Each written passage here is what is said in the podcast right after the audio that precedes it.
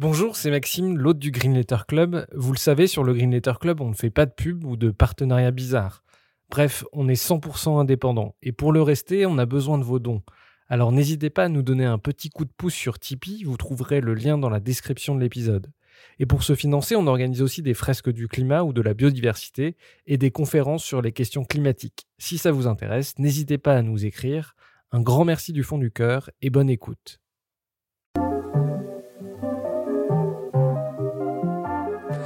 Bienvenue dans le Green Letter Club, la chaîne qui décortique les grands sujets écologiques. Aujourd'hui, nous allons parler de l'industrie textile, teinture toxiques, déchets plastiques et pollutions en tout genre. La fast fashion produit d'immenses quantités de vêtements à l'autre bout du monde, détruisant des emplois au nord et l'environnement au sud.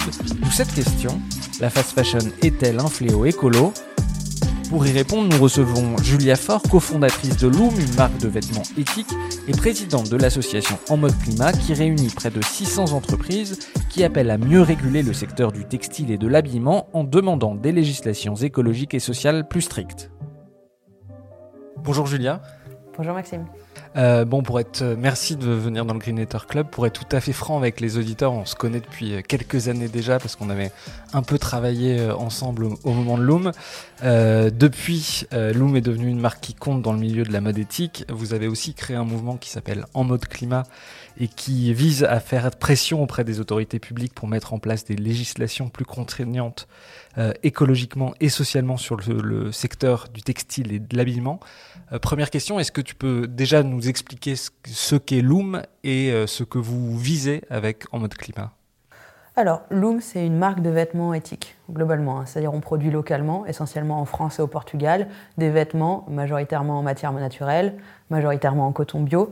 Euh, et notre but, c'est de faire en sorte que les gens les rachètent le moins possible. Euh, parce qu'ils sont de bonne qualité, euh, parce qu'ils durent longtemps, parce qu'on accompagne les gens pour en prendre soin, mais surtout parce qu'on n'incite pas les gens à consommer des choses dont ils n'ont pas besoin. Donc c'est pour ça qu'on ne fait pas de solde, pas de collection, pas de promo, etc. Et euh, en mode climat, alors c'est euh, une coalition d'entreprises dont Loom fait partie. Euh, et cette coalition, c'est comme un lobby, c'est-à-dire que c'est un mouvement d'acteurs économiques du secteur textile, sauf que nous utilisons notre pouvoir d'influence, notre pouvoir de lobbying, non pas pour servir nos intérêts économiques propres, mais pour servir l'intérêt général. Globalement, on demande des lois, des régulations qui forcent notre secteur, le secteur textile, à faire mieux, à faire avec les limites de la planète. Euh, alors on va parler de fast fashion, on en parle beaucoup. Est-ce que tu peux d'abord commencer par nous expliquer ce que c'est que la fast fashion? La fast fashion, c'est euh, euh, en fait presque un modèle économique du secteur de la mode. C'est donc une manière de vendre des vêtements en s'appuyant sur deux piliers, le bas prix et les incitations à consommer. Euh, si on veut tirer un peu derrière tout ça, qu'est-ce qui permet euh, finalement d'obtenir les bas prix?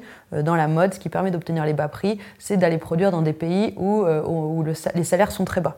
Donc l'essentiel des vêtements qu'on porte sont produits en Asie et, au Maghreb.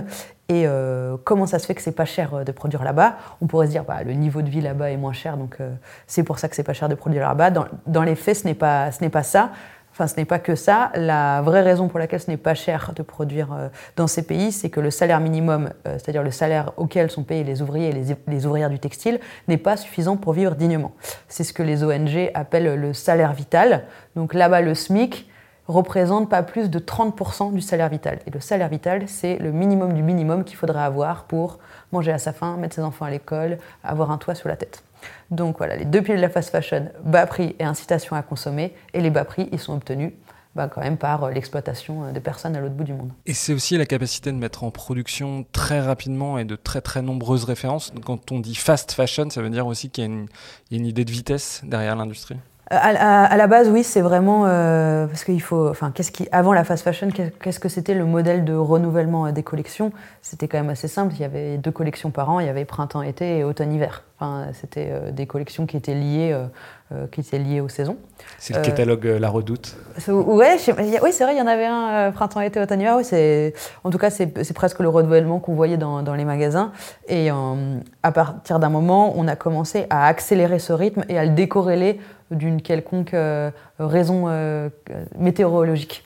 Et donc, ceux qui sont très connus pour ça, c'est Zara, parce qu'ils ils sont célèbres pour, arriver à pour être les premiers à avoir réussi à faire rentrer de la nouveauté dans leurs magasins tous les 15 jours. Et ça, c'était révolutionnaire à l'époque. Aujourd'hui, tout le monde fait ça. Aujourd'hui, les, marques qui ont encore seulement deux collections par an, c'est rarissime. Tout le monde s'est calqué sur ce modèle de la fast fashion. Est-ce que tu peux nous expliquer comment émerge la fast fashion, quand elle émerge, qui sont les principaux acteurs Est-ce qu'elle est très puissante aujourd'hui Est-ce que ça a complètement révolutionné le visage de la mode? Alors, elle est tellement puissante aujourd'hui que c'est elle qui euh, impose, euh, si on veut, le nouveau paradigme du textile. Aujourd'hui, on compte sur les doigts d'une main les acteurs qui n'utilisent pas les leviers de la fast fashion des acteurs qui aujourd'hui dans le mass market euh, euh, ne font pas usage ni du bas prix issu des délocalisations, ni des incitations à consommer, c'est rarissime. Euh, il y en a presque plus. Donc est-ce qu'elle est puissante? Oui. Elle a changé le paradigme de, l'industrie textile. Comment elle, naît En fait, ben, le vrai moteur d'existence de la fast fashion, c'est les bas prix. Et la le vrai phénomène qui a permis d'obtenir ces bas prix, c'est les phénomènes de délocalisation. C'est-à-dire pour avoir ces salaires euh, de misère que j'évoquais euh, précédemment, ces, salaires euh, vraiment pas chers, il a fallu délocaliser une industrie textile qui avant était localisée en France et au moins en Europe vers des pays, vers des pays moins chers, moins disants socialement et écologiquement. Ça, c'est un mécanisme qui est initié dans les années 70 et dont euh, l'industrie textile a été particulièrement euh, euh, victime. Et on, peut comprendre pour ça, pourquoi. Hein. parce que déjà, le, faire du vêtement, c'est très intensif en main-d'œuvre.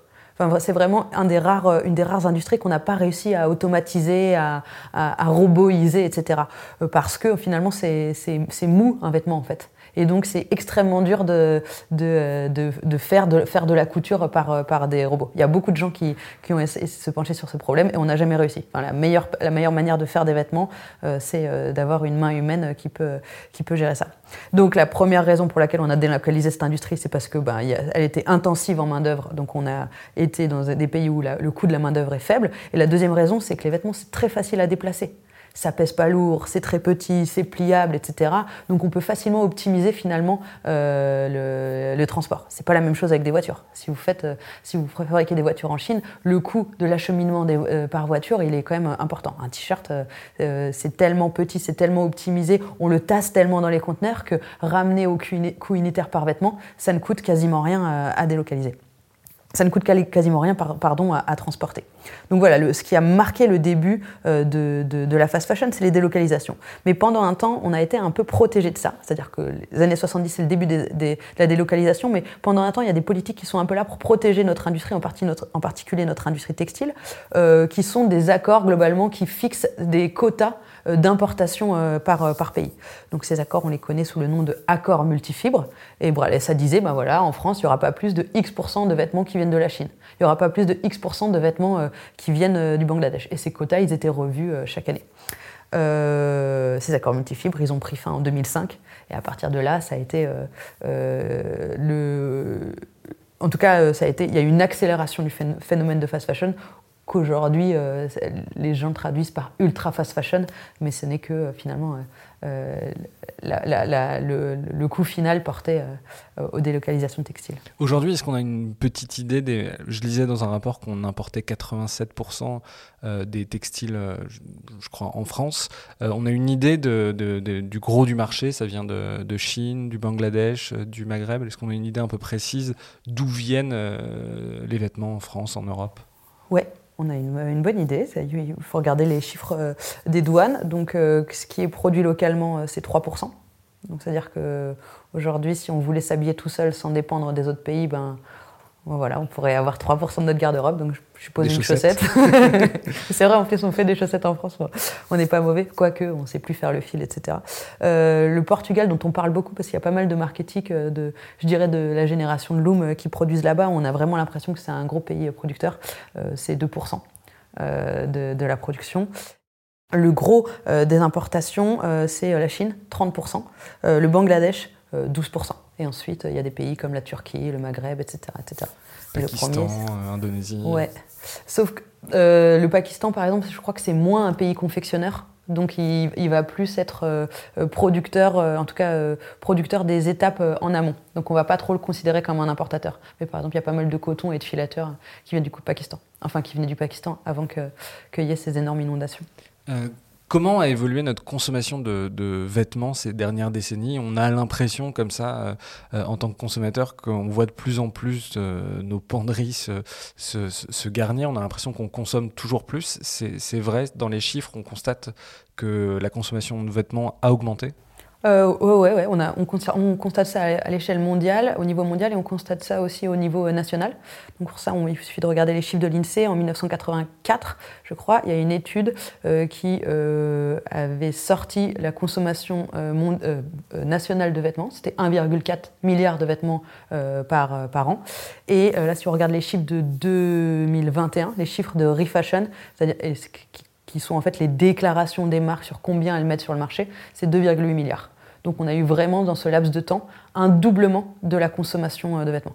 C'est vrai que la population française elle a aussi un petit peu augmenté à cette, euh, dans, ce, ce même temps, donc c'est pas exactement un doublement par personne, mais ça correspond euh, globalement, voilà, on a fait x2 en consommation de vêtements à l'échelle d'un pays.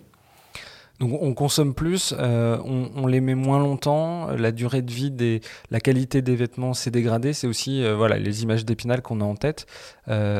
comment, se comporte par, par rapport à nos vêtements aujourd'hui ah bah oui, c'est vrai que c'est, euh, en fait, ces chiffres, ils sont assez, euh, euh, c'est une bonne illustration. Si on a le même nombre de jours dans une année, le même nombre de parties du corps à habiller, si on double notre consommation de vêtements, ça veut dire qu'en moyenne, nos vêtements, on les met deux fois moins. En moyenne, on, s'en débarrasse euh, deux fois plus vite.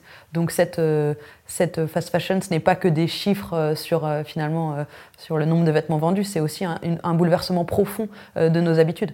Et globalement, des, des vêtements qu'on jette deux fois plus vite, ça veut dire que c'est des vêtements qu'on ne répare pas, dont on ne prend pas soin, etc. etc.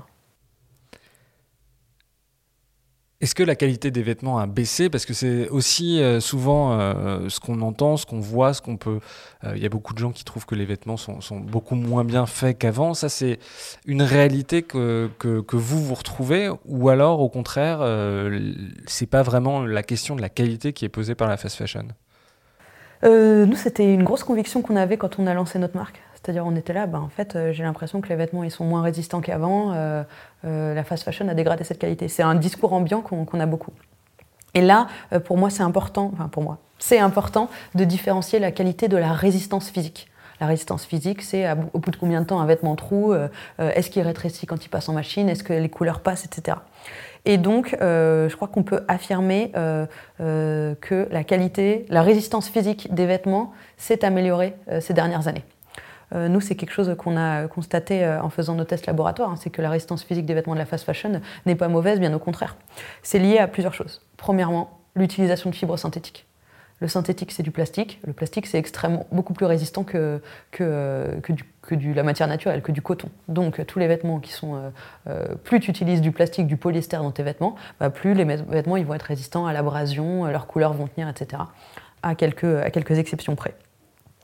Euh, il y a d'autres éléments synthétiques qui ont permis d'améliorer la résistance physique des vêtements. Par exemple, l'élastane, qui est une fibre élastique, c'est du lycra, quoi, bah, ça permet d'avoir moins de craquage, par exemple, dans les vêtements parce qu'ils s'adaptent euh, plus facilement euh, aux morphologies, aux morphologies des gens.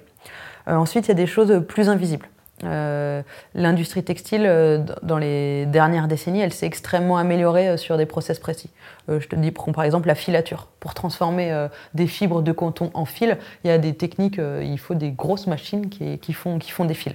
Et ben, les techniques de filature, elles se sont énormément améliorées. Au début, c'était de l'open end, et ben maintenant, on, fait des, des, filatures ring spun et compact. Donc c'est du jargon technique, mais ça dit quand même que ça fait des fils globalement de meilleure qualité pour, faire, pour faire des vêtements. Euh, l'autre chose qui a vachement changé euh, la qualité des, des vêtements, c'est que maintenant, tous les fils de couture qu'on utilise, c'est un mélange de coton-polyester ou voire c'est des fils entièrement en synthétique. On appelle ça polycoton. Ça fait que les coutures craquent beaucoup moins que quand c'était des fils euh, entièrement en coton. Et ça, euh, des améliorations euh, techniques qui se sont propagées à l'échelle de la planète, il y en a sur toutes les étapes industrielles du, de, la fabrication d'un vêtement, de la filature à la teinture en, en passant par la fini, le finissage, le tissage, etc. Donc globalement, la qualité, pardon, la résistance des vêtements s'est améliorée.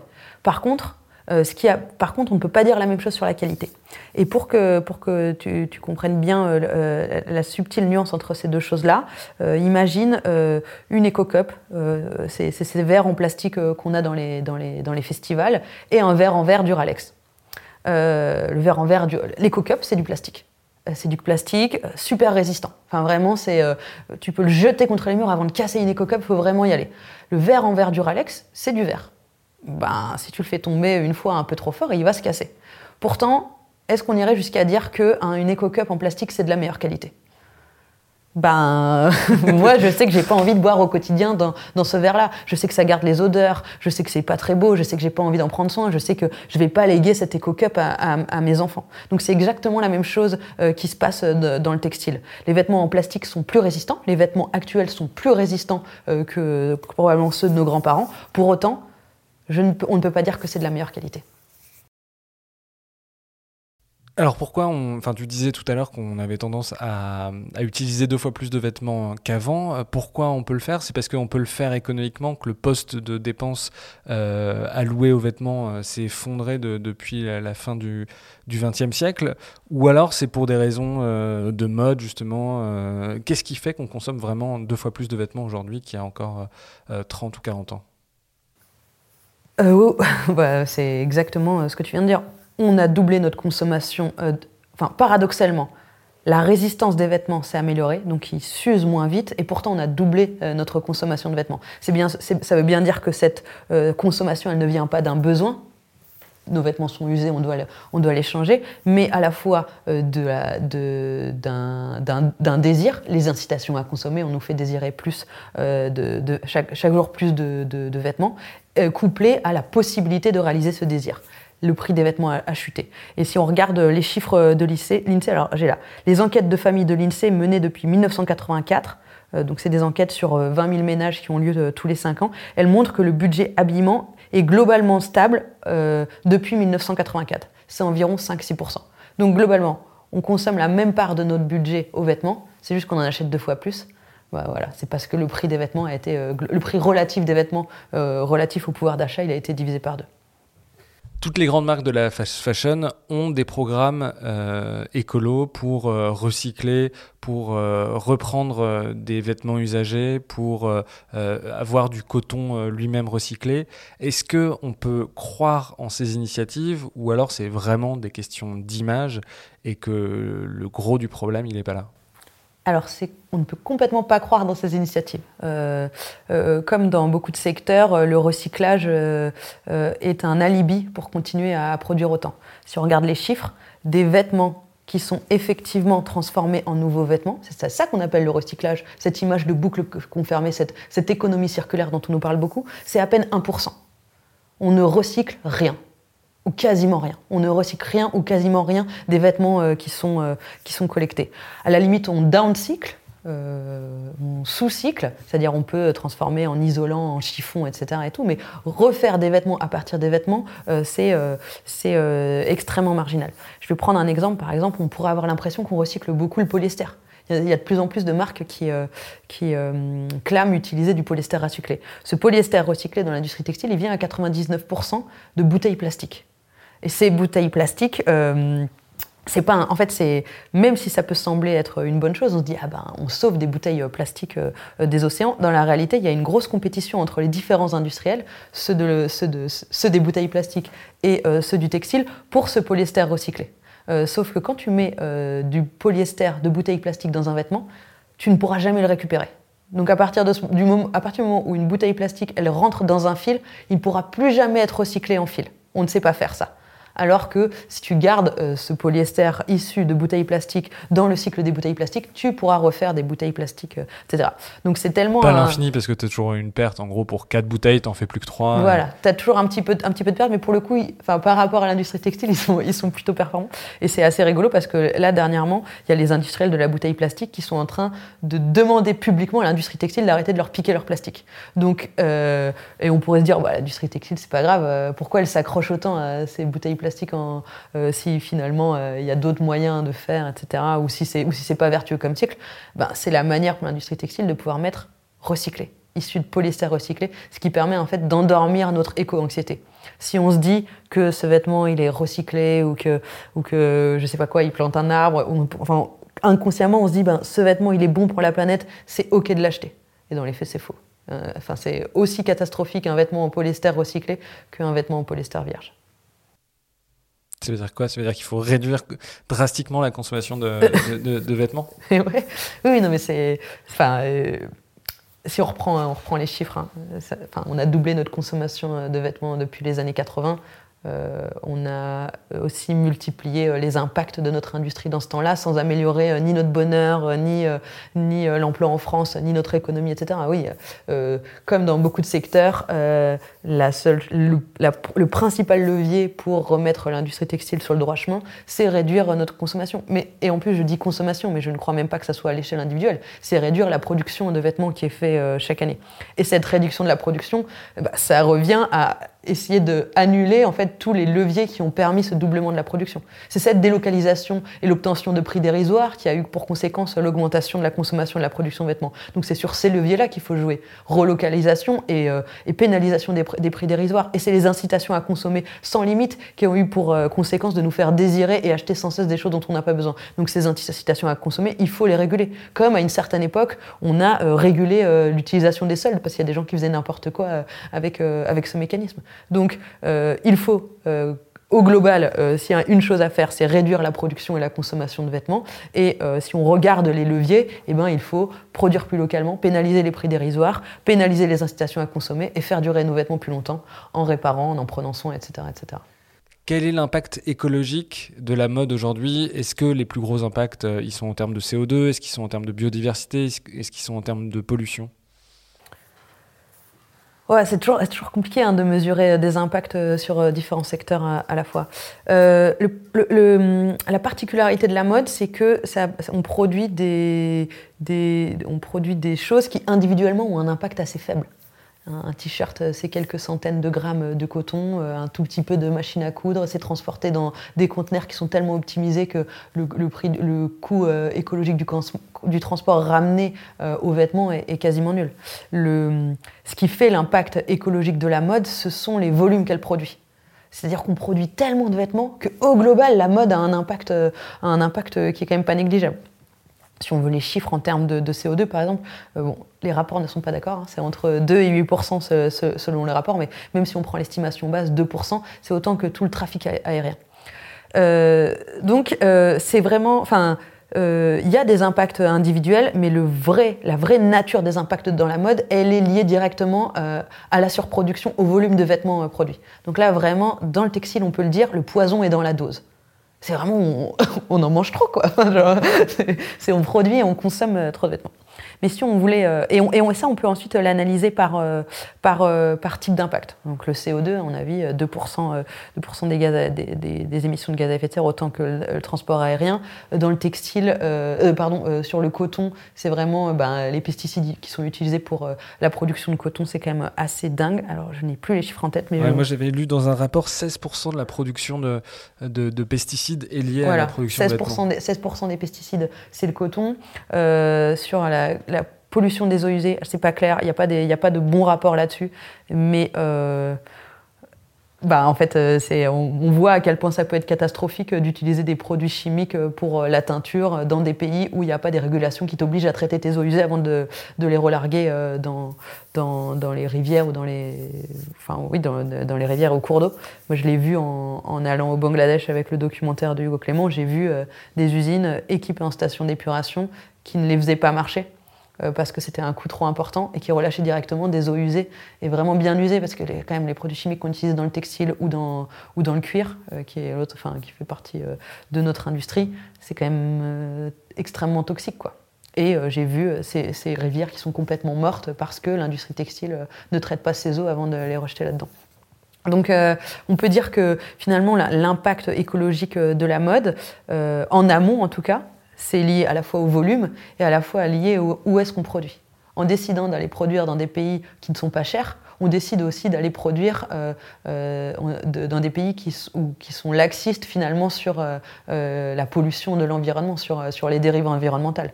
Et je ne crois pas qu'il y ait une seule entreprise, aucune, une seule marque de fast fashion qui ait jamais été condamnée pour la pollution d'un quelconque environnement dans les pays producteurs de vêtements comme en Asie. Ça, c'est pour la partie amont. Et si on prend la partie aval, euh, parce qu'en fait, euh, on pollue pour produire nos vêtements et ensuite nos vêtements, euh, bah, ils deviennent des déchets. Et on ne double pas impunément la, quantité de vêtements qui sont vendus en France chaque année sans qu'il y ait de conséquences matérielles pour ça. Et là, euh, bah, ça, c'est des images qu'on a beaucoup vues euh, récemment. Euh, la France et les pays européens débordent tellement sous, les, vieux vêtements des Européens qu'on les exporte dans des, pays plus pauvres. Et on a vu des images un peu partout de montagnes de vieux vêtements occidentaux qui viennent polluer la nature des pays plus pauvres. Donc on a vu le Kenya, on a vu le Ghana, mais pour avoir une idée, par exemple, la France, le premier pays où on exporte nos vieux vêtements, c'est Haïti. Donc, à mon avis, Haïti, ils ne sont pas équipés un, avec un réseau de gestion euh, de déchets textiles euh, qui soit tellement optimisé qu'il n'y ait aucune pollution dans la nature liée à, nos vieux vêtements. Est-ce que tu peux simplement décrire? Alors, c'est un phénomène qui est généralisé. Moi, je, lisais notamment les chiffres. On voit qu'en Allemagne, c'est encore beaucoup plus qu'en France euh, d'export de, ces déchets. ça ressemble à quoi ces déchets concrètement? C'est des montagnes de déchets qui sont, euh, jamais, qui sont brûlés ou qui sont incinérés, qui sont euh, mis dans des décharges. À quoi ressemblent euh, nos déchets quand ils, vont en fin de vie?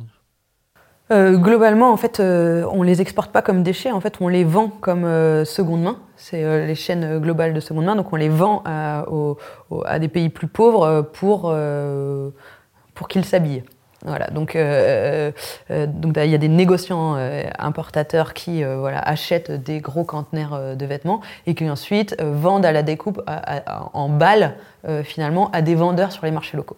Les vendeurs, ils ouvrent les balles sur les marchés locaux et ils regardent ce qu'ils peuvent vendre. Et donc, bah, il y a toujours une partie qui est vendable sur le marché local et une partie qui n'est pas vendable. Soit parce que ben, euh, il peut arriver qu'il y ait des exportateurs qui aient des pratiques pas, pas, très nettes et qui envoient des vêtements carrément abîmés ou tachés, etc. Et dans ce cas, là, il n'y a pas de. Enfin, vraiment, ce qu'on peut appeler des déchets textiles. Et dans ce cas, il n'y a, a, pas de débouché. Soit parce que les vêtements ne sont pas euh, adaptés à ce marché ou pas d'assez bonne qualité pour qu'on puisse les vendre. Les vêtements pas adaptés au marché, c'est des vêtements euh, sombres. Dans les pays africains, ça ne se vend pas très bien les vêtements fondent, ou des vêtements trop chauds, ou des vêtements euh, j'ai cru comprendre aussi que tout ce qui est polyester, c'est, enfin, personne n'en veut, quoi, euh, comme, chez nous, quoi. Personne euh, n'a envie vraiment de s'habiller dans, des, vêtements en, synthétique. Donc, ce qui se passe, c'est que une, grosse partie de ce qui ne peut pas être vendu est mis directement de côté et comme déchet. Et euh, en fait, moi je prends l'exemple du Ghana parce que c'est l'exemple qui est le plus documenté parce qu'il y a une ONG euh, sur place, The OR Foundation, qui, documente vachement ça. Globalement, euh, normalement, les déchets textiles, ils devraient être dans, des décharges. il se trouve que l'afflux de vieux vêtements est tellement important et tellement rapide qu'une décharge qui avait été construite et qui, devait tenir plusieurs années pour accueillir ces vieux vêtements, elle a été remplie au bout de deux ans. Donc là, elle déborde. Donc quand vous n'avez plus d'endroit où, où mettre ces vêtements, en fait, ils débordent dans la nature euh, et partout. quoi. Et on pourrait se dire, ben, il pourrait être incinéré, sauf que qui a envie d'incinérer des vêtements qui sont en grande partie euh, faits de plastique? C'est des fumées qui sont toxiques euh, pour tout le monde. Et, une fois encore, il faut, il faut des infrastructures pour, pour gérer ces, incinérations. Donc globalement, ces vêtements se retrouvent dans la nature. On, on, peut voir les images du Ghana. Il y a même, enfin, c'est comme si les villages étaient construits sur des piles textiles. Il y a des énormes décharges où se trouvent des vêtements. Et euh, les éléments naturels aidant, le vent, la pluie, etc. En fait, ces vêtements, ils se trouvent tractés en fait euh, dans les mers et dans les cours d'eau aux alentours. Et donc les plages du Ghana, euh, j'avais rencontré les activistes de l'ONG The Foundation quand ils, étaient venus en France pour porter un lobbying auprès du gouvernement. Et ce qu'ils voulaient, c'était aller à la plage, parce que même si là où ils vivent, c'est tout près des, plages, ils n'ont jamais pu se baigner, tellement la mer est polluée par nos vieux vêtements. Donc, c'est vraiment littéralement, euh, euh, on est littéralement, enfin, ces pays sont littéralement ensevelis par, euh, par, par nos vieux vêtements. Oui, c'est quelque chose qu'on n'a pas forcément en tête, mais la principale. Je ne sais plus si tu l'as dit, mais 70% des fibres textiles aujourd'hui, c'est du polyester, c'est-à-dire du, du, plastique. donc en fait, la principale source de microplastique dans la mer, ça vient directement de nos vêtements, soit quand ils passent en machine, soit directement dans ces endroits-là où ils vont directement dans les rivières, dans la mer. la pollution plastique, elle est très liée à l'industrie de la mode finalement. Et, ça peut sembler presque dérisoire de vouloir mettre des filtres à nos machines à laver, qui est quand même une grosse mesure, et c'est très bien, hein, une grosse mesure de, de, de l'Union européenne, je crois. Euh, pour euh, faire en sorte que quand on lave des vêtements voilà, en polyester en matière synthétique, les microfibres ne passent pas euh, dans notre réseau d'eau et jusque dans la mer. Sauf que quand on faire ça et en parallèle envoyer tous nos vieux vêtements dans des pays qui n'ont pas les infrastructures pour gérer ces déchets textiles, et en fait ces vêtements plastiques qui sont directement dans la mer dans ces pays-là. Donc c'est complètement Enfin, c'est absurde de vouloir mettre un filtre sur nos machines à laver à côté de ça. La première chose qu'il faudrait faire, c'est soit euh, limiter finalement la production de, vêtements en, matière synthétique, ou en tout cas euh, euh, assurer une gestion de la fin de vie de, nos vêtements qui, soit, qui soit digne. Quoi. Mais nous, quand on va à la benne en bas de chez nous mettre nos vieux vêtements, on a l'impression de les donner. Est-ce qu'on a une idée justement bah, du devenir de ces vêtements? Est-ce qu'il y en a une partie quand même qui, qui va à des associations Est-ce qu'il est y a une partie qui est réutilisée vraiment ou, euh, euh, ou à chaque fois qu'on semble donner un vêtement euh, d'occasion, en fait, il finit dans ces pays-là? Alors, quand on donne un vêtement, on fait un acte de solidarité, c'est-à-dire que la plupart des, associations qui gèrent ces dons de vêtements, en fait, elles en extraient les vêtements qui ont une valeur sur le marché de la seconde main et elles le revendent. Et ça, et ça permet d'irriguer finalement un, système de solidarité. C'est Emmaüs, c'est des emplois en réinsertion, euh, c'est euh, de, l'aide à la pauvreté. Mais ça ne veut pas dire que les vieux vêtements habillent des personnes pauvres. Parce que euh, pour, une raison simple, en France, il n'y a pas de précarité vestimentaire. Très très peu, c'est-à-dire qu'on n'a pas de problème, même les gens très pauvres peuvent s'habiller et peuvent s'habiller décemment, tellement en fait on, déborde sous, sous, les dons des gens. Donc ces dons, ce qui permettent, c'est de faire vivre, une économie euh, du partage, de, la, réinsertion, de la solidarité. Euh, par contre, euh, il y a une chose qu'il faut être clair, si un vêtement n'a pas de valeur sur le marché de la seconde main, quel que soit l'endroit où vous le mettez, que ça soit une borne H&M, un, endroit à le relais, ou euh, que vous le laissiez dans la rue, ou que vous le laissiez, euh, vous savez, dans, les, dans ces espèces d'appels que des fois on a en bas de notre immeuble qui disent « Ah, on va récupérer vos vêtements et tout », ça va être la même destination. Donc, euh, quitte à choisir, il vaut mieux donner euh, à des euh, organismes qui se servent de l'argent généré par, pour, pour faire de leur réinsertion et qu'ils réinjectent dans une économie solidaire. Mais qu'est-ce qui se passe globalement? Quel que soit l'endroit où vous mettez votre vieux vêtement, je dis n'importe, même les marques qui vous disent on le reprend, etc., ça va suivre le même chemin. C'est on regarde ce que c'est, est-ce que, c'est, est-ce que ça a une valeur sur le marché de la seconde main? Globalement, comment on fait pour savoir ça On regarde le prix du neuf, et si le prix du neuf est trop dérisoire, ça n'a pas de valeur sur le marché de la seconde main. Un t-shirt Chine qui est vendu 3,9€, ça n'a pas de valeur sur le marché de la seconde main. Personne ne va acheter euh, de seconde main quelque chose qui, vaut 3,9€. Euh, si ça, si ça, a de la valeur sur le marché de la seconde main, bah voilà, ça va être mis dans des magasins, un truc comme ça, sur Vinted, ça va être remis, enfin ça va être revendu. Si ça n'a pas de valeur, ça va être euh, exporté à l'étranger. Après, il faut quand même moduler. Si le vêtement est très abîmé, normalement, il rentre dans un cycle de euh, euh, recyclage, d'encyclage, sous-cyclage, faire des chiffons, etc.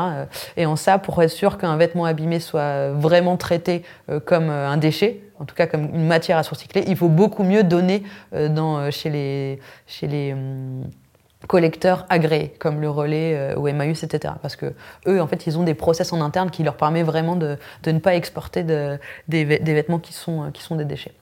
Mais voilà, un vêtement euh, en bon état, votre t-shirt chine que vous avez mis quelques fois, il est en polyester, vous ne l'aimez pas plus de ça, vous le mettez, quel que soit l'endroit où vous le mettez, il va se retrouver en Afrique.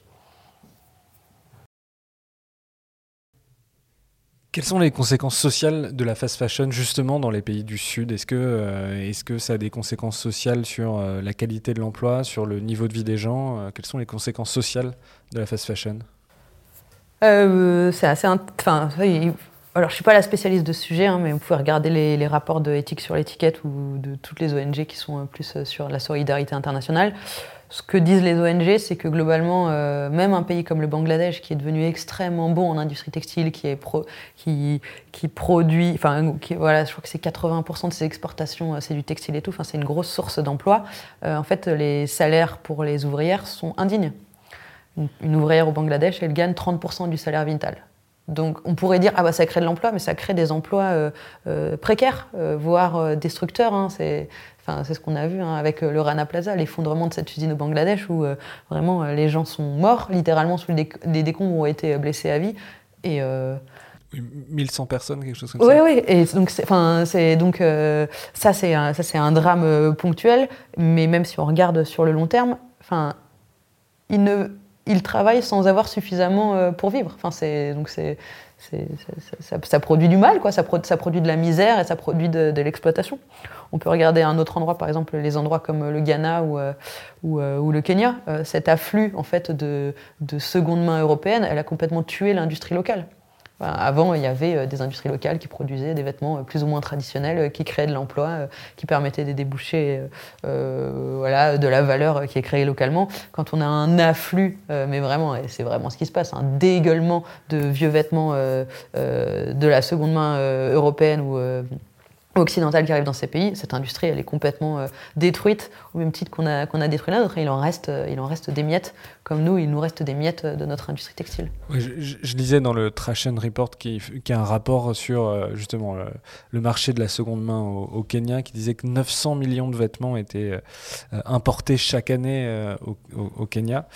tu disais qu'il y avait des, conséquences sociales aussi en Europe en gros, ce qu'il faut retenir, c'est que la fast fashion, elle a abîmé euh, le tissu productif, que euh, le nombre d'emplois liés euh, au textile, au secteur du textile et de l'habillement, il s'est largement effondré en Europe et il continue encore un peu à s'effondrer. Ah oui, oui. C'est, ah bah, donc, la fast fashion, elle a détruit de l'emploi. Je vais prendre l'exemple de la France parce que c'est ce que je connais le mieux. Elle a créé, détruit de l'emploi en France de deux manières. D'abord, les délocalisations. Délocalisation, globalement, euh, depuis les années 90, c'est 325 000 emplois dans l'industrie textile qui ont disparu. 325 000 325 000 emplois, et c'est assez intéressant, on peut regarder dans quelle zone cet emploi il a été détruit. Eh ben, c'est le nord. Euh, c'est euh, tous, les, tous les anciens de bassins de production industrielle qui depuis n'ont jamais récupéré un, taux de, chômage correct. Donc c'est vraiment des endroits où on a créé durablement du chômage et donc de la pauvreté. Et comme par hasard, c'est aussi dans ces endroits-là que les votes extrême droite sont, euh, les plus puissants. Donc il ne faut pas euh, sous-estimer les conséquences sociales de cette fast fashion. C'est profondément ancré dans notre histoire à quel point, euh, c'est destructeur ces délocalisations. Ça, c'est un premier constat à avoir. La, promesse qui était faite, c'est de se dire, ben oui, on délocalise notre, euh, notre industrie, mais finalement, on va vendre plus de vêtements, donc ça va créer de l'emploi dans les magasins, etc.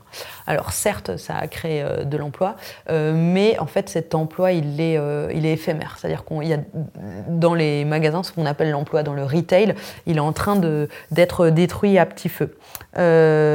entre il y a un rapport qui dit qu'entre 2009 et 2018, il y a 64 000 emplois dans le, commerce de détail et d'habillement qui, ont euh, qui ont disparu jusqu'à 2018. Et ça, c'était avant la vague d'hécatombe de fermeture euh, des enseignes comme euh, Camailleux, San Marina, etc. Là, depuis 2020, on estime qu'il y a encore une dizaine de milliers d'emplois qui ont disparu. Tu peux les lister quand même parce que c'est des enseignes qui sont emblématiques de l'industrie en France, qui sont en train de disparaître, en train de mourir à petit feu euh, Camailleux, euh, Gap France qui est en train de... Soit ils, sont soit ils ont fermé, soit ils sont en redressement judiciaire, soit ils sont vraiment dans un mauvais état économique. Donc il a Camailleux, San Marina, Cop Copine, Koukaï, euh, Gap, euh, Gosport, euh, Burton of London là plus récemment, les Galeries Lafayette de province, place des marchés aussi, qui était plutôt un, espèce de, place de marché. Euh, euh, donc ça, c'est pour les enseignes les plus emblématiques, mais même André. sur... Quoi? André André aussi, je ne je, me rappelle plus. Possible, oui, André aussi, ouais. Enfin, en tout cas, euh, Pinky aussi, qui a été, je crois, racheté par, par une autre enseigne et tout, mais en tout cas, toutes les, si vous êtes né dans les années 80-90, euh, toutes les enseignes des centres-villes, euh, des villes de province, euh, elles sont toutes en train de, disparaître. Finalement, ce qui reste, c'est soit l'ultra fast fashion, soit le, soit le très low cost. Et ce qui est marrant aussi, enfin ce qui n'est pas du tout marrant pardon, mais ça c'est la partie visible, mais à côté de ça il y a plein d'autres boîtes qui mettent la clé sous la porte. En ce moment c'est les marketing, elles souffrent énormément elles aussi de la concurrence de la fast fashion, donc ça c'est moins c'est moins, euh, c'est moins visible parce qu'il n'y a pas des magasins partout en France il n'y a pas des milliers d'emplois à la clé, mais les marketing sont aussi en train de fermer une par une. Et donc on arrive à un monde non seulement où on a, on a détruit de la valeur, on a détruit de l'emploi, etc., mais on va avoir assez peu de choix sur où est-ce qu'on s'habille et chez qui on s'habille. Quoi. On arrive à un monde qui est tellement polarisé que peut-être à la fin, ce qui risque d'arriver, c'est qu'il ne restera que le très low cost, la, la fast fashion ou le luxe. Quoi et c'est pas euh, pas pas pas souhaitable euh, à mon avis. Euh, et, même d'un point de vue purement macroéconomique on peut se dire bon bah enfin en tout cas on peut faire le constat que cette industrie textile enfin les produits de l'industrie textile ils représentent un tel volume d'importation qu'ils contribuent fortement à notre déficit commercial. Donc là je vous lis mes chiffres en 2021, avec plus de 12 milliards d'euros de, déficit, le textile était notre troisième industrie la plus déficitaire, responsable à elle seule de plus de 20% du déficit global si on exclut le marché de l'énergie. Si on regarde en arrière, le tableau est encore plus noir. Rien que depuis 1993, la France a accumulé, plus de 200 milliards d'euros de déficit dans le secteur textile.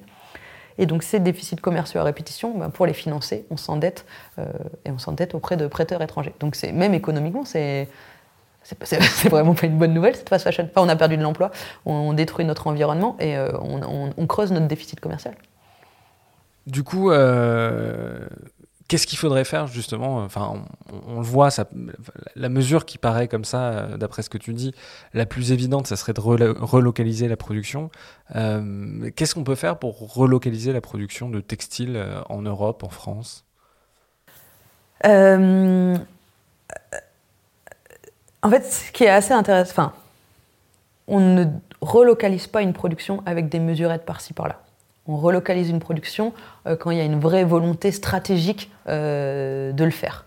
Euh, c'est-à-dire que euh, euh, donc la première chose, quand tu veux relocaliser une production, c'est qu'il faut la protéger pendant un temps de, la concurrence, de la concurrence des autres pays. Sinon, tu n'as pas, pas, pas, de débouché. Donc les, accords multifibres, c'était une forme de protection de, ces choses-là. Mais en tout cas, il faut pendant un temps protéger cette production de, la, concurrence, de la concurrence internationale. Il y a plein de manières de le faire. On peut mettre des taxes, on peut, on peut taxer, faire une taxe kilométrique par exemple en, pénalisant les produits qui viennent de loin. Une fois que tu as protégé ta production, il faut reconstruire, euh, reconstruire une industrie. reconstruire une industrie, c'est euh, de la technologie, c'est des usines. Et vraiment, euh, le textile, c'est quelque chose, c'est un secteur qui est quand même assez sensible à l'innovation et, et, et, au gain de productivité. Donc, il faut reconstruire une industrie avec de la technologie de pointe. Bon, donc maintenant, là, tu vois, tu, mets de l'argent et tu crées une, deux, trois, euh, je sais pas, une, dizaine d'usines avec de la technologie de pointe. Ensuite, euh, il faut qu'il y ait les bonnes personnes dans ces usines. Il faut qu'il y ait personnes qui soient formées, à la fois comme ouvriers et ouvrières, mais aussi euh, les ingénieurs et les patrons et patronnes de cette usine. Si tu vas au Portugal ou au Bangladesh, les gens qui sont à la tête des usines, c'est les majors des promos des écoles ingénieurs. Nous, on n'est pas encore au point à avoir les majors de promos de l'X qui vont dans les Vosges reprendre une usine textile il te faut de la formation. Et cette formation, elle est nécessaire. Enfin, disons que la question des écoles, elle est aussi hyper clé parce qu'il faut de l'innovation, de la recherche et développement. pour ça, ça veut dire qu'il faut que, encore une fois, les, secteurs de la recherche, quand ils bossent main dans la main avec un, il faut qu'ils bossent main dans la main sur certains sujets avec euh, les secteurs industriels. Donc, ça veut dire qu'il faut qu'il y ait de l'argent et aussi de l'énergie euh, euh, qui, qui, soit mise là-dedans. Dernier, quatrième point, il faut recréer tous les maillons de la chaîne. Euh, ce qui est très fort au Portugal euh, euh, ou, au Bangladesh. Pourquoi cette industrie textile elle est aussi performante C'est parce que tous les maillons de la chaîne existent, de la filature à la teinture, la laverie, la confection, le producteur de boutons. ils existent en plusieurs exemplaires. Parce que si tu n'as qu'une seule laverie, qu'un seul teinturier, qu'un seul euh, tisseur et qu'un seul filateur, le, premier, la première intempérie, le premier qui lâche, en fait, c'est toute la chaîne qui s'effondre. Et c'est un peu ce qui s'est passé en France. 1083, hein. euh, la marque de jean, ils ont essayé de recréer toute la filière euh, jean en France. Et un jour, la personne qui faisait leur teinture a mis la clé sous la porte. Et donc aujourd'hui, eh ben, tous les jeans qui sont faits en France, on, va les teindre en Italie parce qu'on n'a plus, euh, plus ce maillon-là. Donc il faut recréer des écosystèmes. Pour, c'est ça qui fait la résilience finalement, euh, finalement de, cette industrie. Donc une fois que tu as tous ces éléments-là, euh, tu prends un peu de recul et tu te dis, ah bah oui, on n'arrive pas à relocaliser, en tout cas à recréer une industrie sans avoir un plan extrêmement euh, clair et une vision sur où on veut aller. Euh, lancer un petit peu des mesurettes par-ci par-là, euh, ça, ça, ne viendra pas. Il faut un plan, il faut un plan hyper, hyper fort. On peut prendre la métaphore d'un arbre coupé. L'industrie textile aujourd'hui, c'est presque un arbre qu'on a coupé. ce n'est pas, il faut pas juste lancer une graine comme ça en espérant qu'elle va, repousser. Il va falloir créer les conditions, il va falloir une volonté puissante pour que, pour que, pour que cet, arbre, cet arbre repousse. Quoi. Et euh, je veux pas dire qu'il n'y a plus d'industrie textile en France. Au contraire, moi-même, je suis très impressionnée par euh, finalement le courage et la volonté des industriels français qui persistent dans un, dans un, environnement aussi peu favorable finalement aux industriels français. Il y en a beaucoup, ils persistent euh, malgré finalement ce contexte. Donc, on, on, les salue pas mal. mais justement, c'est quoi l'état de l'appareil productif dans le secteur du textile? On a perdu énormément de savoir-faire, on a perdu énormément de capacité de production aujourd'hui. Euh, ouais, c'est quoi l'état de l'appareil productif dans le, dans le, secteur du textile? Ben, 3% des vêtements qui sont vendus en France sont faits localement. Il reste très peu. Il reste très peu. Il euh, y, a des, euh, appareils industriels qui sont un peu mieux préservés que d'autres. Par exemple, tout, tout, ce qui est tricotage circulaire. Par exemple, on sait encore faire des très bonnes chaussettes en France parce que c'est très automatisé, il n'y a pas beaucoup de main-d'œuvre euh, et euh, voilà, les machines ne coûtent pas très cher. Donc, euh, on fait encore des super bonnes chaussettes en France. Il y a aussi pas mal de, tricotage de pulls qui reviennent, etc. Mais on n'a plus de. Enfin, en filature, on, sait faire que de la filature open-end en France. on n'a quasiment plus de teinturiers. enfin, on, doit en avoir quelques-uns. Quelques, on a quelques tisseurs encore, mais c'est marginal. Quoi. Et la confection, plupart de la confection qui est en France, elle se dédie plutôt au luxe parce qu'on met en concurrence euh, des gens qui sont payés 1500 euros par mois à des gens qui sont payés 80 euros par mois. C'est le prix c'est le salaire euh, d'une ouvrière en France. Donc vraiment, c'est des miettes qui restent de l'industrie euh, textile en France. Et c'est des miettes valeureuses et, super, mais il suffit d'aller voyager dans d'autres pays textiles, le, Portugal ou même l'Italie ou le Bangladesh, et on voit que nous, ce qui est, il ne reste pas beaucoup. Il ne reste pas beaucoup. Et c'est hyper important de, réagir vite avant qu'il ne reste plus rien. Et justement, en Italie, au Portugal, il y a encore tous ces métiers-là, il y a encore tous ces appareils de production euh, qui, ont, qui ont persévéré dans le temps. Ah oui, oui. Le... Bah oui, enfin, en tout cas, c'est des vrais pays producteurs de textiles. Ah oui, c'est, le Portugal, c'est impressionnant. Hein. Enfin, moi, comme, je travaille un petit peu avec l'Italie, mais j'ai moins. Enfin, j'ai pas encore été visiter des usines là-bas, mais le Portugal, euh, même le Bangladesh, c'est fou il y a des usines euh, textiles partout, les gens sont formés, euh, euh, les meilleurs, les meilleurs, les patrons d'usines sont des, sont des sacrés cerveaux. Enfin, c'est les meilleurs ingénieurs des meilleures écoles qui, qui se mettent à, cet endroit-là. Il y a des, il y a des filatures, il y a tout, en tout cas la, majeure partie des étapes de, de, la, fabrication d'un vêtement qui sont représentées, etc. Il y a les maillons en double, il y a ces partenariats avec les écoles, il y a de la formation. et en tout cas, le gouvernement met de l'énergie et de l'argent dans, dans ce, dans ce plan-là. Toi, tu l'as dit, euh, tu y allais au Bangladesh euh, dans, le, dans le cadre du documentaire sur le front euh, d'Hugo Clément. Est-ce que tu peux raconter euh, qu'est-ce qui t'a marqué là-bas quand tu y allais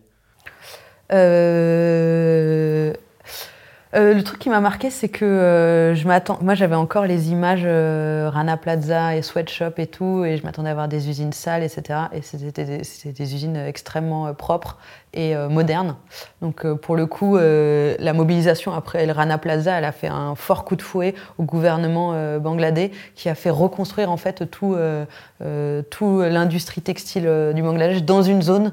Et ils sont extrêmement exigeants sur les normes de sécurité, et, évacuation, etc. Enfin c'est vraiment, je pense qu'il y aura plus. tu vois, je pense qu'il y aura plus de scandales comme le Rana Plaza. Je pense qu'il y aura plus de scandales qui sont liés vraiment à des conditions de travail dangereuses pour d'effondrement des bâtiments, etc. L'autre chose qui m'a euh, surprise, c'est que c'est le salaire des personnes qui sont là-bas. Donc maintenant, si on veut, les, gens travaillent dans des locaux propres, safe, qui ne risquent pas de s'effondrer et qui ne risquent pas et qui ont un plan d'évacuation en cas d'incendie, mais ils sont toujours payés entre 80 et 100 euros par mois. Ils sont toujours payés pas suffisamment pour vivre dignement. Et donc c'est assez marrant. On a des usines flambant neuves, les gens vont travailler dans des usines flambant neuves, mais vivent dans des bidonvilles. C'est un peu le paradoxe de ce pays. Hein. Enfin, il y a vraiment, on sent que toute l'énergie est mise dans les usines, euh, mais que le, salaire des gens ne change pas. Donc ça, c'était assez intéressant de comprendre ça. C'était aussi hyper intéressant de, voir les technologies de pointe hein, qu'ils ont dans c'est pas du tout. Euh, euh, ils sont vraiment très en. Enfin, leur industrie, elle est extrêmement performante, quoi. Enfin, vraiment. Euh, et c'est encore. Hein, j'ai vu, ils ont des très bons ingénieurs aussi qui sont à la tête de ces usines, qui améliorent en permanence les choses et tout. L'autre chose que j'ai vu qui m'a vachement choquée, c'est les volumes de vêtements qui sont produits. Enfin, la taille des usines et les volumes de vêtements qu'ils peuvent produire. Enfin, moi, j'ai l'habitude d'aller dans des usines qui qui font pas cette taille-là. Hein. J'ai vu des usines de 10 000 personnes c'est des lignes de 10 ouvrières euh, fois 1000 euh, qui vont produire des vêtements. Elles produisent des millions de vêtements euh, par, semaine. C'était dingue, avec une productivité. donc ça fait vraiment ruche. C'est comme si c'était une mini-ville entière qui était dédiée à la production textile. Et du coup, je me suis retrouvée dans je me suis retrouvée dans leur, stock, c'est-à-dire euh, l'endroit où ils empaquettent tous les, tous les vêtements avant de les, avant de les envoyer. Donc c'était pour une célèbre marque de sport. Et je me suis retrouvée dans un espèce de labyrinthe de cartons. Euh, tous ces cartons étaient remplis du même modèle de polaire dans une seule taille et une seule couleur. Et c'était vraiment un espèce d'entrepôt gigantesque avec que ces cartons-là. Et c'est là que j'ai compris à quel point, euh, enfin en tout cas, j'ai pu palper qu'est-ce que ça voulait dire une, un volume euh, démentiel de vêtements qui est consommé. C'est, ça, ça prend de l'espace, quoi. Et enfin, la dernière chose qui m'a choquée, c'était vraiment euh, euh, cette euh, station d'épuration qui, n'était pas mise en fonctionnement, et donc l'usine qui relâchait directement ses eaux usées dans le fleuve. et on comprend bien pourquoi ça, ça arrive. Hein. Pour économiser quelques centimes, on n'allume pas la station d'épuration. Et s'il n'y a pas de contrôle suffisant qui est mis, ben, c'est impuni. Quoi. Oui, je crois que pour en avoir discuté une fois avec toi, il, euh, toi, y allais en prétendant être, euh, enfin, vouloir faire des commandes, vouloir faire produire là-bas, et on, on, triait au nez en fonction de, de, de, ton volume de commandes qui était euh, trop faible. Oui, oui, oui. Et, est assez rigolo aussi parce qu'au Portugal, c'est pas, pas ridicule du tout, hein, les volumes que je commande aux usines. Enfin, ils sont, euh, ils sont contents de bosser avec nous et tout. Et au Bangladesh, vraiment, j'ai dit, bah ouais, ouais, je compte faire 10 000 exemplaires de ce t-shirt et tout. Ils étaient là jamais de la vie en fait genre, alors que 10 000 c'est enfin, c'est énorme en fait genre, donc euh, ça, ça, ça, dit aussi quelque chose de quelle, sont, quelle est la taille des marketing comme la mienne versus la taille euh, des géants euh, de la fast fashion. Enfin on est vraiment même si on a une visibilité où on peut parler de nous etc ce n'est pas nous qui, qui, habillons les Français. Les Français ils sont habillés en grande majorité par cette, cette ultra fast fashion qui est faite en Asie c'est aussi pour ça que vous voulez des mesures euh, législatives, que des mesures législatives soient prises pour euh, euh, que tout le monde joue sur les mêmes règles du jeu. c'est quoi les autres mesures qui vous semblent très importantes de mettre en place au niveau français, au niveau européen, pour pouvoir bah, réguler ce secteur?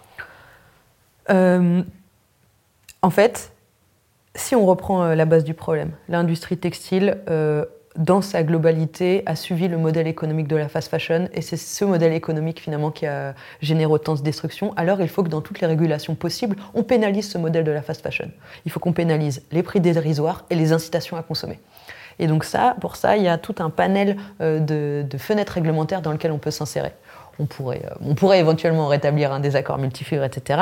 Mais euh, même plus simplement, dans l'affichage environnemental, on devrait avoir euh, des critères qui pénalisent les prix dérisoires et les incitations à consommer. C'est quoi l'affichage environnemental? L'affichage environnemental, pardon, pardon, c'est vrai, j'ai pas dit. L'affichage environnemental, ça va être l'équivalent pour les vêtements du, du Nutri-Score pour les aliments, c'est-à-dire une note ou euh, en tout cas un, indicateur qui permettra euh, théoriquement aux consommateurs et aux consommatrices de savoir euh, quel vêtement, quel produit est plus polluant qu'un autre. Donc voilà, si on, veut que, si on veut pénaliser la fast fashion, il faut par exemple que dans cet affichage environnemental, s'assurer que les vêtements de la fast fashion aient une mauvaise note. Et pour s'assurer que les vêtements de la fast fashion aient une mauvaise note, il faut absolument que les prix dérisoires et les incitations à consommer soient pénalisés. Mais on pourrait avoir euh, le même principe qui soit appliqué dans toutes les fenêtres réglementaires. Par exemple, euh, sur les vêtements, il y a une écotaxe qui est euh, perçue à chaque fois, une éco-contribution. On pourrait décider d'augmenter cette écotaxe et d'appliquer un principe de bonus-malus. C'est-à-dire que plus vous incitez à consommer et plus euh, vous utilisez des prix dérisoires, plus vous payez une forte écotaxe. Ça serait une manière de pénaliser la fast fashion. Et ensuite, il y a d'autres réglementations au niveau européen sur lesquelles on pourrait appliquer ça. Par exemple, le mécanisme éco-design, qui définit les critères euh, de fabrication euh, des vêtements qui rentrent sur, notre, le, sur le territoire européen. On pourrait dire qu'à partir, en dessous d'un certain prix dérisoire et au-dessus d'une certaine utilisation des incitations à consommer, un, produit ne rentre, ne rentre pas sur notre territoire etc., etc. Mais finalement, je pense que la meilleure mesure pour euh, freiner la fast fashion, ça serait euh, d'obliger euh, toutes les marques à s'assurer que le salaire qui est payé dans les usines avec lesquelles elles travaillent soit un salaire vital. Et pour l'instant, ce n'est pas le cas. Mais si les ouvrières du Bangladesh étaient payées suffisamment pour pouvoir vivre, effectivement, le modèle de la fast fashion s'effondrerait parce que sous, ce modèle euh, du vêtement pas cher, il s'appuie sur l'exploitation du travail des gens qui sont mal payés. Mais ça, concrètement, c'est impossible déjà dans toutes les industries. Quand on voit euh, la faiblesse des contrôles, on se dit que jamais aucun contrôleur européen iront au Bangladesh, en Chine, en Indonésie, euh, vérifier si tel ou tel salarié gagne tel ou tel salaire. ça ne paraît pas, enfin, ça te paraît pas complètement impossible, illusoire, utopiste comme, mesure euh, euh, Alors, euh, déjà, c'est pas si impossible que ça, parce que finalement, on sait que tous les ouvriers du monde, que ce soit en France, au Portugal, au, au Bangladesh, gagnent le, le, salaire minimum. On pourrait avoir, par exemple, un, système de quotas d'importation en disant tant que le SMIC bangladais n'est pas égal à 80%, par exemple, du salaire vital, comme calculé par les ONG, eh ben, on limite l'importation de textiles bangladais à X%. Ça, ça serait, euh, c'est un peu ce qui a été fait avec les accords évolutifs, ça a été fait dans le passé. Et si on prend un peu de recul, il y a quand même quelque chose euh, qu'il faut avoir en tête. Hein. Euh, les lois, les règles, ce sont des conventions sur le papier. La réalité, c'est qu'il y a des gens qui meurent de, qu'il y a des gens qui, euh, qui, qui, meurent de faim parce qu'ils sont pas assez payés pour leur travail dans le textile. C'est qu'il y a des gens au Ghana, au Kenya et en Afrique qui sont étouffés par nos vieux vêtements. C'est que les émissions de gaz à effet de serre, elles augmentent en partie à cause de l'industrie textile. C'est qu'il y a de l'emploi qui est en train d'être détruit en France. C'est qu'il y a de la valeur qui est en train d'être détruite en France. En France, c'est qu'il y a de la, de la, pollution qui est générée partout dans le monde. Ça, c'est de la réalité physique. Le reste, ce, n'est que des conventions euh, réglementaires. Donc, s'il y a une volonté politique de changer ces conventions, ces conventions, elles changent. Et cette volonté politique, elle n'arrive que parce qu'on on a suffisamment poussé derrière pour que, pour que ça arrive. Donc je ne pense pas du tout que c'est illusoire, euh, assez paradoxalement. Et d'ailleurs, il y a des travaux qui sont en ce moment en cours euh, sur le devoir de vigilance à l'échelle européenne pour euh, envisager de faire en sorte que ce devoir de vigilance, c'est-à-dire rendre les entreprises responsables des malversations ou des, ou des choses pas bien qui se seraient passées chez leurs sous-traitants, on pourrait étendre ce devoir de vigilance au salaire vital. On pourrait dire, voilà, tu es euh, Nike, tu vas produire dans une usine où euh, les, femmes gagnent 80 dollars par mois. Ce 80 dollars par mois, c'est inférieur à 80% du salaire vital. Euh, on peut te traîner en justice pour ça. justement, alors c'est une question à tiroir, hein, mais quel est vous, alors en mode climat, vous représentez principalement des petites marques éthiques qui font les choses le mieux possible. Quelle est votre relation d'une part avec les grandes marques, les marques qui, elles, vont produire euh, en Asie, au Maghreb, etc. Euh, quelles, sont vos relations aussi avec euh, les hommes politiques? Est-ce que vous avez réussi à faire de l'entrisme, à aller dans les cabinets ministériels, à rencontrer des députés Voilà. Quelles sont vos relations, d'une part, avec les grandes marques, avec les industriels et avec le milieu politique? Euh, alors avec les industriels, je réponds par ça parce que c'est le plus facile. Avec les industriels, c'est une très bonne relation parce que finalement, on porte, euh, on représente euh, fortement les intérêts des industriels français et je vais même dire, on les porte plus fortement que les organisations qui sont censées représenter les intérêts de ces industriels. Et ça pour une raison simple, c'est qu'il y a en fait parmi les industriels français des gens qui jouent sur les deux tableaux, des marques qui ont une petite partie de leur production en France euh, historique et une grosse partie de leur production ailleurs, et qui du coup sont représentés dans les organes euh, des, de représentation des industriels français, mais ne vont jamais vraiment euh, défendre le Made in France, puisque leurs intérêts sont beaucoup, sont beaucoup ailleurs. On a eu l'exemple récemment, le gouvernement a introduit un critère de proximité dans le cahier des charges de la filière REP. Globalement, c'est je vous le fais hyper rapidement, ça veut dire que un bonus de 1000 euros pour tout euh, tonne de textile usagé euh, qui soit euh, globalement issu des usines françaises. eh ben, il y a un nombre de... Je suis bien sûr de comprendre. 1000 euros par tonne. Par tonne qui va à qui? C'est-à-dire que si tu as une marque et que tu utilises une tonne de, de fil, euh, euh, fil issu de vêtements recyclés qui est fait par une usine française, euh, tu es subventionné à hauteur de 1000 euros la tonne. Donc ça, c'est vraiment un gros coup de pouce pour les industriels français. Eh bien, il y a plein de marques, soi-disant, de l'industrie française, Petit Bateau, Dim, Chantel, Éminence, qui ont demandé à ce que cette subvention, elle aille aussi aux pays du Maghreb, par exemple ou qu'elle soit justement pas réservée à l'industrie française. Donc ça c'est bien vraiment euh, la preuve qu'il y a des gens qui, enfin, qui sont censés être des défenseurs euh, du Made in France, qui jouent contre les intérêts de, notre industrie. Donc paradoxalement, nous en mode climat, puisqu'on n'est pas trusté par ce genre euh, d'intérêts, on représente en tout cas plus librement et plus entièrement les intérêts des industriels français. C'est pour ça qu'on a pas mal d'industriels français dans, notre, dans, notre, dans nos membres. Euh, Par exemple, c'est qui les industriels qui y a chez vous? C'est des filateurs C'est des bah, filateur, il n'y en a plus beaucoup, mais oui, euh, c'est euh, les, tisseurs, les, enfin, ceux qui sont connus. Velcorex, on les connaît parce que c'est les fabricants de velours français. Tissage de France, on les connaît parce que c'est eux qui font entre autres le tissage de jeans de 1083. Le maillot, on le connaît parce que c'est ceux qui font tout le tricotage de, du slip français. et j'en passe, et Atelier Joli, et, et Bugis, et enfin, les petits industriels français qui produisent vraiment en France. Quoi. Ils, sont, ils sont chez nous. Euh, donc ça, c'est plutôt... Là, donc là, on a parlé des industriels. Les euh, industriels. c'est quoi vos relations avec euh, du coup les grandes marques françaises ouais. et puis avec les politiques? Alors les grandes marques françaises, vraiment, c'est des relations qui sont plutôt nulles, même si au début, on avait un peu l'illusion que, euh, puisque pour adhérer en mode climat, il n'y a pas d'exigence finalement sur, euh, sur ces pratiques, la seule chose qu'on demande, c'est euh, de soutenir un lobbying qui change les règles pour tout le monde. Donc théoriquement, on pourrait être une marque qui produise en Asie, mais soutenir des mesures qui forcent tout le monde, cette marque y compris, à produire plus localement. Bon, il n'y a aucune marque, euh, il a aucune grande marque finalement qui nous a rejoint, même si euh, euh, moi j'y croyais beaucoup un donc ça, ça, n'est pas en train de se passer. Il n'y a aucune marque, grande marque traditionnelle française, aucune marque de fast fashion globalement qui nous a rejoint. Donc voilà.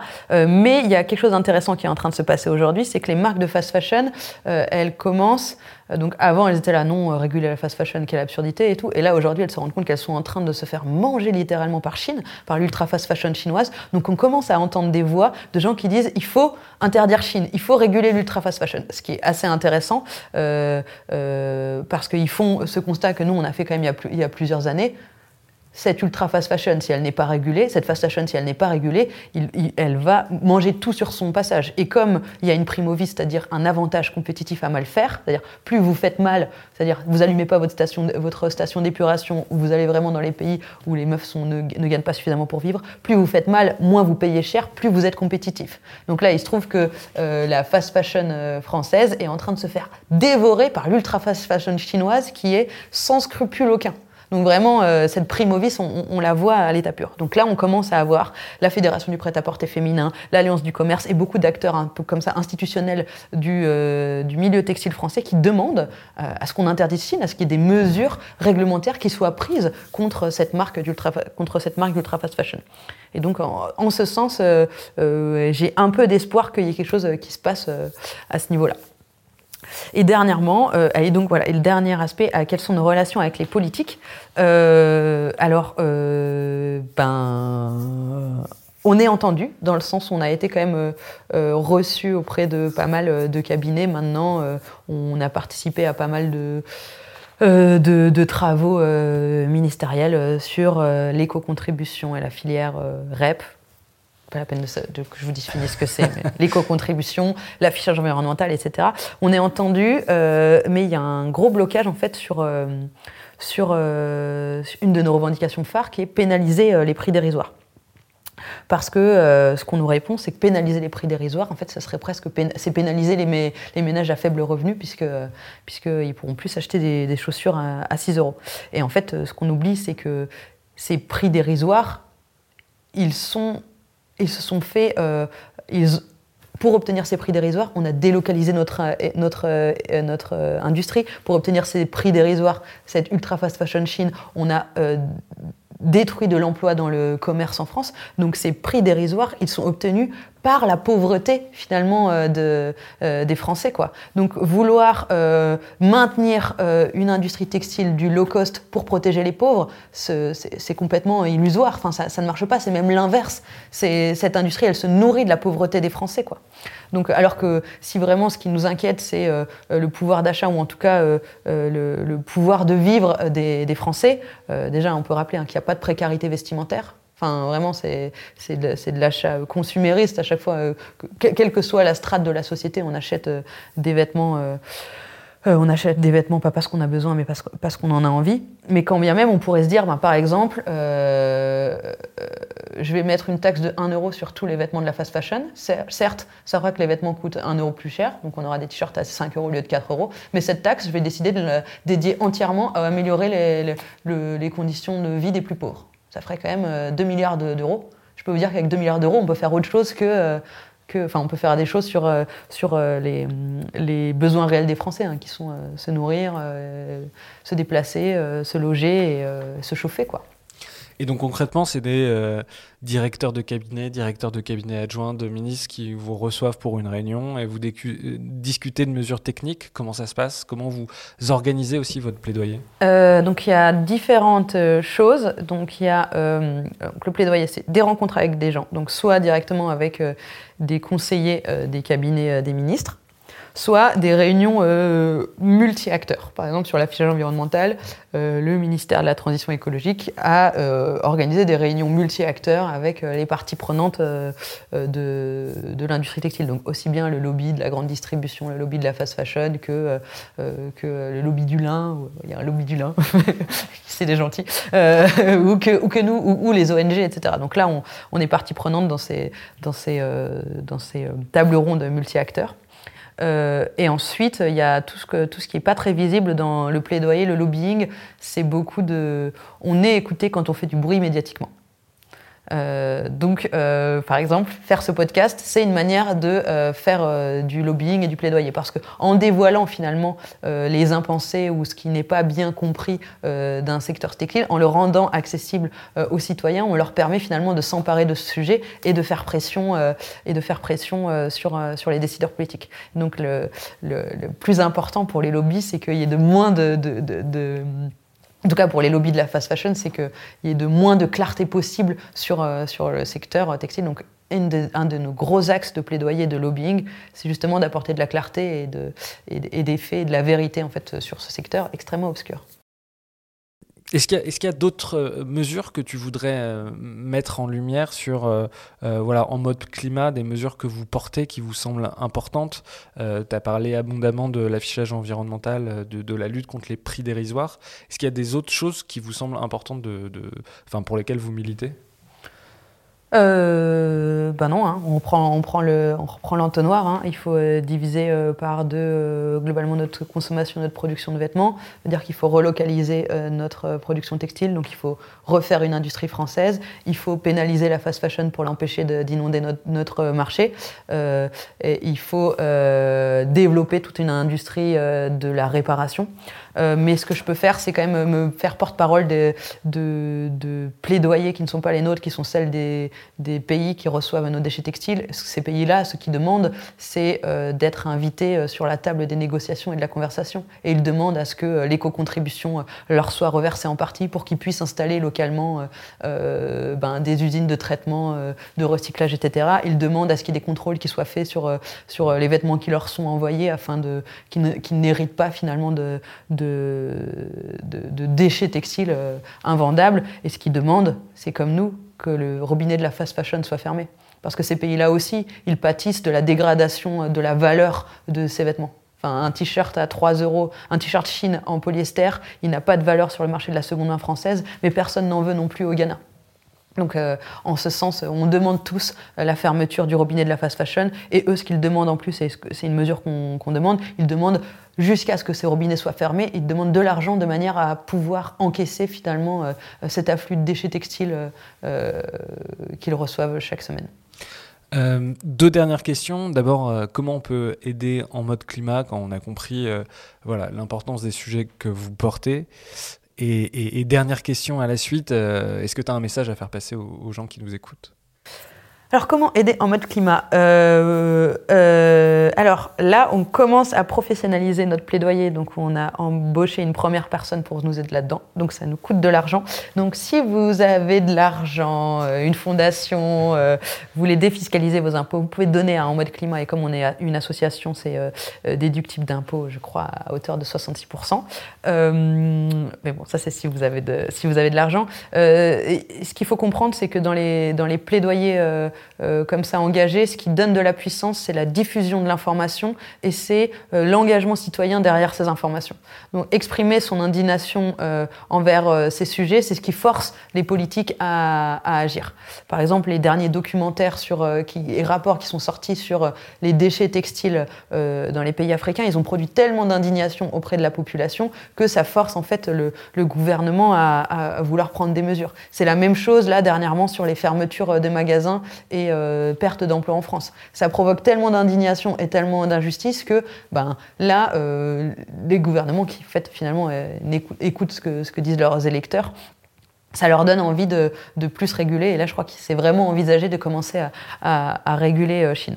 Donc, euh, euh, donc, vous pouvez être soit un financeur, soit un citoyen. Être un citoyen et citoyenne, s'informer sur ces sujets et les relayer et, et dire que vous, vous leur trouvez de l'importance, c'est important. Et enfin, en tant que consommateur slash trice, il faut collectivement qu'on apprenne à consommer moins de vêtements, à faire avec ce qu'on a, à réparer ces vêtements et quand on doit acheter des vêtements, il ne faut plus acheter de la fast fashion.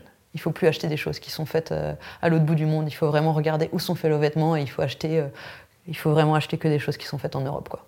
Et en coton bio. Julie Affort, un grand merci d'être venu dans le Green Club. Merci à toi. À bientôt. À bientôt.